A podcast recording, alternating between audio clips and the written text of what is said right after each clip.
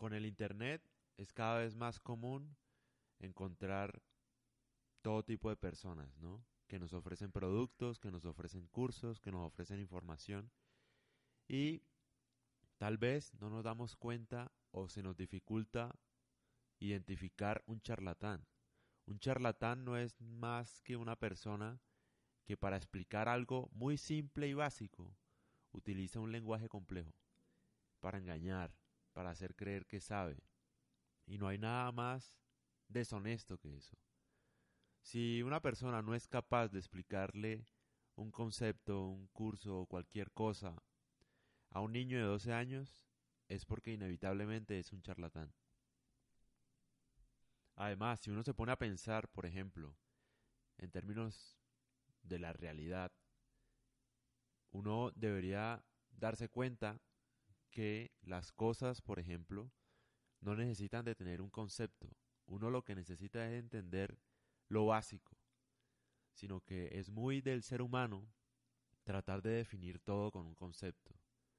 Todo tiene la regla de no sé qué, el concepto de tal, la cosa de cual, y al final lo que importa es lo básico y la lógica que se sigue detrás de eso. Entonces, un charlatán por lo general trata de aprenderse las cosas. Cuando una persona se trata de memorizar algo, es porque al final no entendió nada. Todo lo que sea de memoria es porque no se entiende. Cuando tú entiendes algo, tú no necesitas memorizarlo. Entonces, por eso vemos personas que hablan con un léxico complejo, fingiendo palabras para aparentar ser, no sé, más inteligente tal vez, para aparentar que sabe de un tema, cuando en realidad uno debería siempre buscar la palabra precisa para que se dé uno a entender con los demás, ¿no? Entonces, ahora por lo, por lo menos vemos un poco de gente, los coach, ¿no? Vemos por todos lados que coach de, de vida laboral, que coach de la felicidad, que coach de la tranquilidad, que coach, mejor dicho, del yoga, coach, coach del ejercicio, coach. A veces sí, ¿no? Hay unos que funcionan, pero en general hay entrenadores para todo. Cuando, no, no sé, un entrenador generalmente es un charlatán. ¿Entrenador de qué vas a ser? Dime tú. No sé. No existe. No creo en eso, la verdad. Entonces tengan mucho cuidado. Y en general, por ejemplo, la política también usa o tiende a aprovecharse de, de, las personas, ¿no? Entonces van y dan un discurso político súper complejo del pueblo y tal y la cosa para engañar a los votantes, obviamente, porque por lo general los votantes no tienen el, el mismo nivel de, de acceso a la educación ni, ni entienden cómo funciona la política, por ejemplo. Que para mí la política es el arte del engaño y el arte de fingir que a uno le importan los demás, cuando no es así. El arte de llamar la atención. Todas las campañas, incluso estamos en campaña aquí en Colombia, todas las campañas son como, parece un show, parece, no sé, como, como un equipo de fútbol, como hinchadas, cosas así, cuando no sé, la política no debería ser así. Obviamente yo entiendo que la idea es generar emociones para tener un público que se aferre a uno, a las decisiones que uno pueda tomar en el futuro. Pero en sí la política es, o sea, debería ser el arte de servir y no de tener popularidad o, o de meterle sentimiento a una elección. Uno debería siempre elegir lo que es mejor para uno, no, no por el candidato que uno tenga, sino porque a uno le conviene más, ¿no?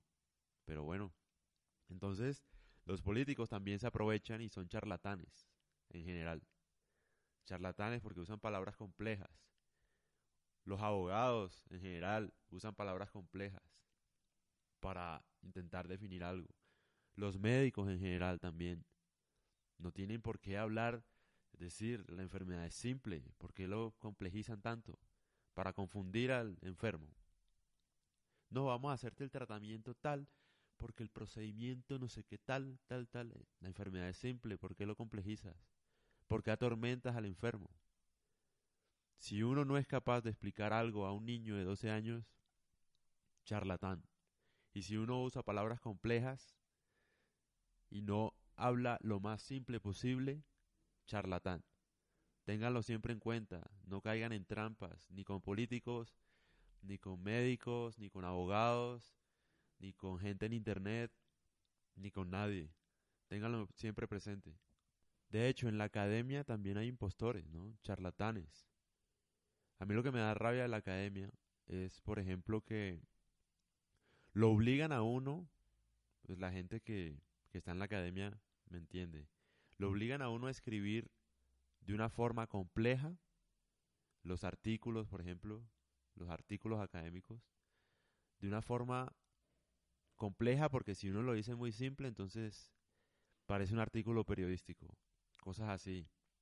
Y no sé, o sea, está mal porque además limita la creatividad también.